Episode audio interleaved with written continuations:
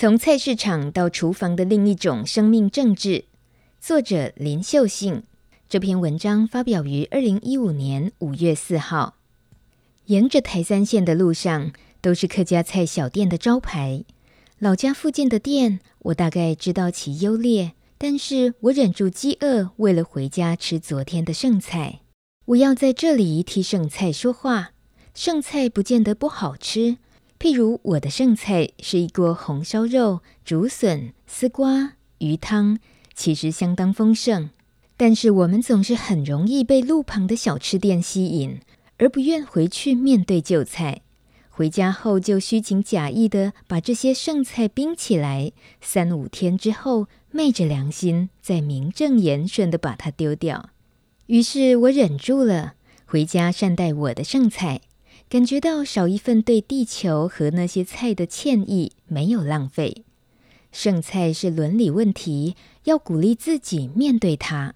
虽然它失去新鲜感的刺激，但是一旦你煮了它，它就属于你了。天底下没有其他人可以代替你把它吃完。但是也别误会，我其实没有做到每次都完美处理它的境界。前几天和班上同学聊天时，还互相抱怨了一下煮菜的庞杂和劳时劳力，采买、洗菜、煮、收拾剩菜的处理，唉，好复杂的工程。但是有什么关系是不复杂的呢？但是你如果天天出去吃呢？不仅是吃腻的问题，你还有一种没来由的阻断和空虚感。怎样的阻断和空虚感呢？一种你和食物的关系被控制，被限定在某一种相位和阶段，只得到其中一个片段。进食或许加上“哇，好好吃”或“好难吃”的惊叹号，而这或许就是“消费者”这三个字的含义吧。曾经在一本小说看到一句话。何时我们获得了一个消费者的称号？时至今日，我参得他说那句话以及这个称号的深层含义，也就是和物的接触限定在某一个片段的爱，如此没有连续性的片段激情。脉络决定态度，一旦脉络被限定在某个片段，我们和他的关系很可能沦落到一种吞噬。这大概也是购买性的性关系在道德上比较难被接受的原因吧。人和人的关系总是比较容易引起伦理上的辩论，但是和物的关系呢？从我们常挂在嘴边一个词开始，去脉络。脉络这么重要吗？为何我们需要脉络？就像人类学家 Geertz 所言，人是那种自己编织一个意义之网。好让自己镶嵌在其中的生物，刮胡和蜘蛛类似。Geertz 这样说时，意在那个自我编织意义、自我安适的人类特性。然而，我却画错重点，看到网状体类似蜘蛛的网，非线性的关系，而这触及到人的本体论。人类需要一种网状的意义，刮胡。下次看到蜘蛛网和蜘蛛，不要破坏它们，它们和你关系密切。那么，让我们从自己煮这个现代寓言开始来探索这个网状意义的编织吧。自己煮在当代的时空意味着什么？采买、洗菜、烹煮、收拾剩菜的处理以及冰箱的管理，哇，好大一串的工作。但是，我们若仔细爬梳，发现这么一连串的过程，在每一个阶段都在其社会关系里编织它的意义之网，勾连一个网状的社会过程。从买菜说起吧。回到我的老家买菜是一大社交学问。叔婆蹲在那里卖菜，她只剩一堆葱，而你今天实在并不需要。你犹豫了一下。告诉自己，他不欠钱，在这里做健康的。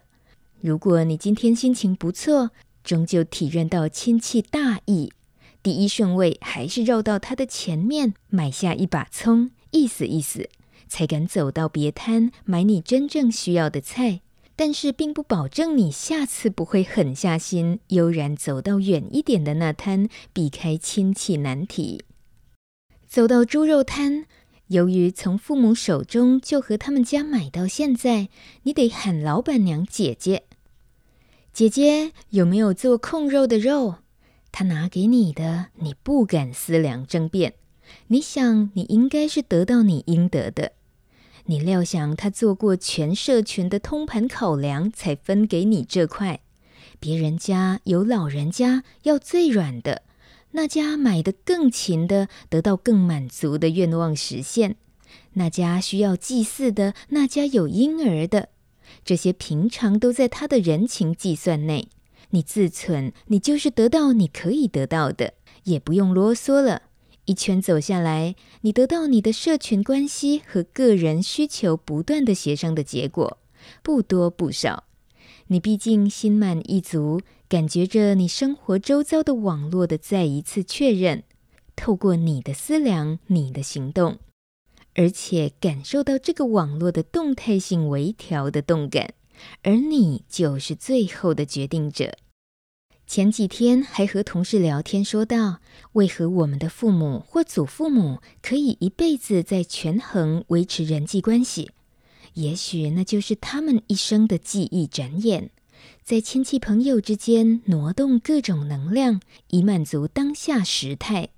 虽然我们觉得太费事，而且太费心在这上面，也显得没什么远大志向，但是我们现在似乎也太不费心了。经常以学术资本论高下，没什么人情义理这回事。但是人情义理不是和稀泥和互相利益，有如台湾侍从体系的运作精髓，那是人情没有义理。虽然这之间很难拿捏，但是我们没有人相信抽象理性的存在。日常生活的互动判断总是在考验我们的价值、习性和勇气，能不能在一瞬间做出合宜的反应，而这个反应又影响我们的下一步。结构或是网络，就是这样被实践出来的。因此，文化和历史各有所思，文化给我们某些参考体系，但是历史上的人，真正的人。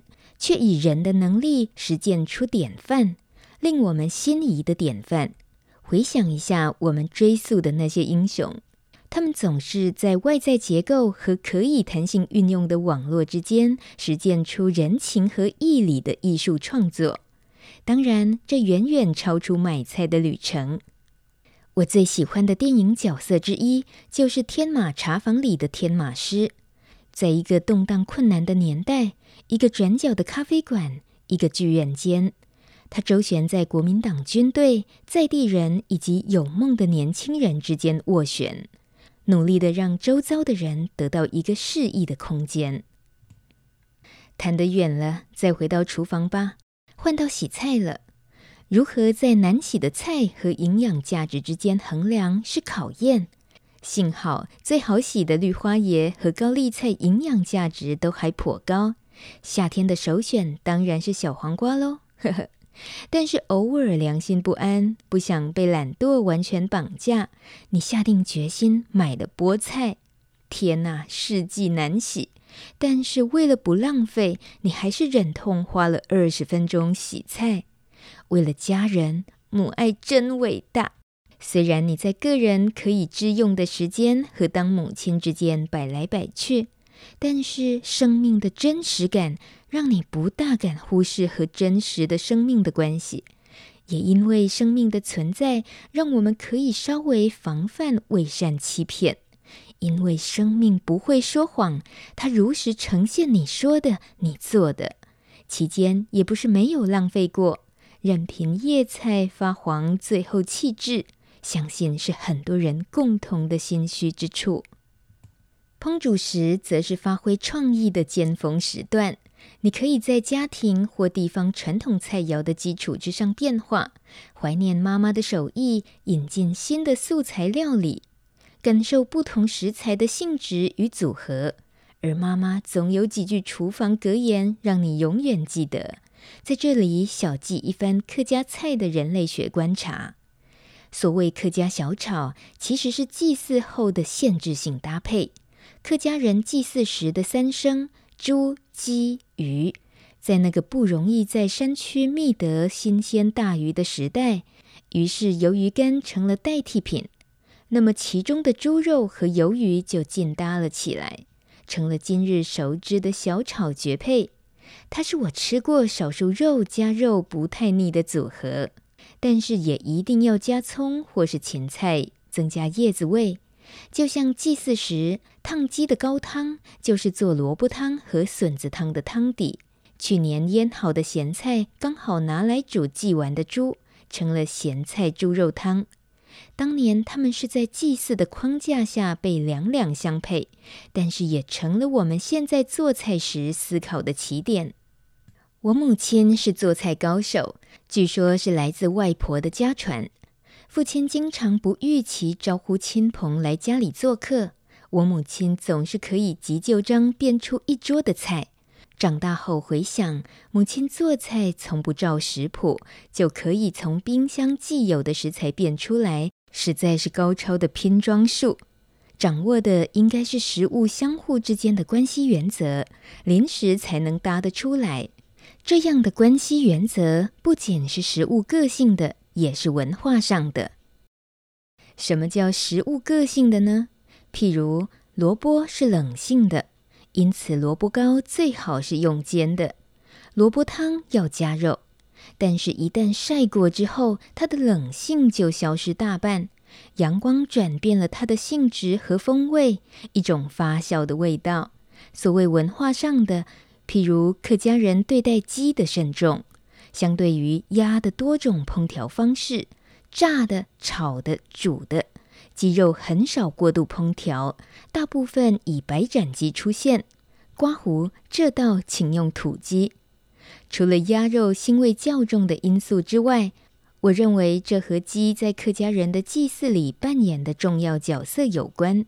鸡是家户祭祀的主角。需要家庭成员细心的养育，它是被驯化的飞翔物，暗示家庭以及可能的空间的扩展。当社群里主庙的烟鸡大赛，每户家庭竞赛着手艺和成员的合作，因此在客家庄请吃大烟鸡，意味着高超的养鸡手艺以及家庭团结的展示及社群的分享。因此，白斩鸡是家庭以及外延之社群的象征，是餐桌的核心展演。我们小时候听大人说，请客没有鸡盘就是不像，刮胡不像样。由鸡为出发点，再一层一层搭配小炒、控肉、青菜、汤，也因此客家菜不求复杂，有一定的核心，并外延的餐桌景观。求简单的美味，这种简单也构筑了生活的美感之一。当有新的食材加入阵营时，究竟是按照文化还是食材特性来搭配，就看主厨的巧思了。创意构筑在一定的原则和既有的美感经验里发展。讲到洗碗，洗碗是在考验省时的效率和环保的价值的最佳时刻。你刚捞了一团面，剩的面汤水是最佳洗碗水。它环保，不用因为害怕化学残留而使用大量清水冲洗，而且感受面汁和油渍结合，不增加地球的化学负担。但是你转念一想，太麻烦了，还要把面汤重新加热，还要懂得衡量如何把面汤水刚刚好够用。用洗碗巾快速、精准、无油渍残留，要用多少就倒多少。你犹豫来犹豫去，either or，看你那天心情和良知的组合指数而做出最后的决定。这里的每一步都涉及外部的社会关系和内部的意义体系的互相协商和创造。换言之，社群关系和自我的联系、价值的优先顺序和存在意义的反思和判断，人在每一次的 either or 之间衡量和抉择，复数的价值体系也在这每一个步骤里被迫呈现和协商。你不断地在抉择中体会社会和自我的限制、可能和创造，而非单纯的臣服关系。而自我也在每一步的衡量和行动中被以手工锻造。这样的体会自我，或许是体会生命力的真意的一部分，也或许就是手工艺的魅力所在。手工不只是饼干和肥皂，还包括这些社群关系和其勾连的意义体系，在每一个人与物、人与人的关系中铺陈个人的伦理和美学。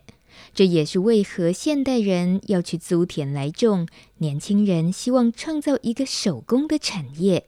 回到和人与物的近距离接触，人体与意念介入的自我锻造，是抽象理念的基础所在。而全球化的大跨剧，让这些遭逢、协商、挪移或冒险迅速消解，经常只剩结构暴力。这是为何我极少进入美式素食店的原因。最直接的原因不在它的庞大资本和跨境捞钱，而是它们看起来就不像食物。但是也确实就是这个巨型的距离和资本，让它不像食物。食物不仅是味觉和嗅觉的，它也是社会网络的连接处。透过和它的结合，刮胡不只是进食，我们结合的是食物象征背后的意义之网。素食店的食物的规格化，缺乏手工的痕迹，总是让我无有想象它的背后，或是只能想象链条和工厂，也因此丧失我们可以介入的创造、偶然和诗意。跨距的增大和脉络消解成等比呈现，这也是某种生产的意义的消解，但这并不意味着我拒斥大跨距的结构。而是我们如何摆放这些巨型结构在我们生活中的位置。有时候，我们在小社群里经常面临令人窒息的关系。出去透透气，意味着一种新鲜空气，当然也是新关系的寻找。更大的结构隐含的更大的权力，有时候并不是全然负面。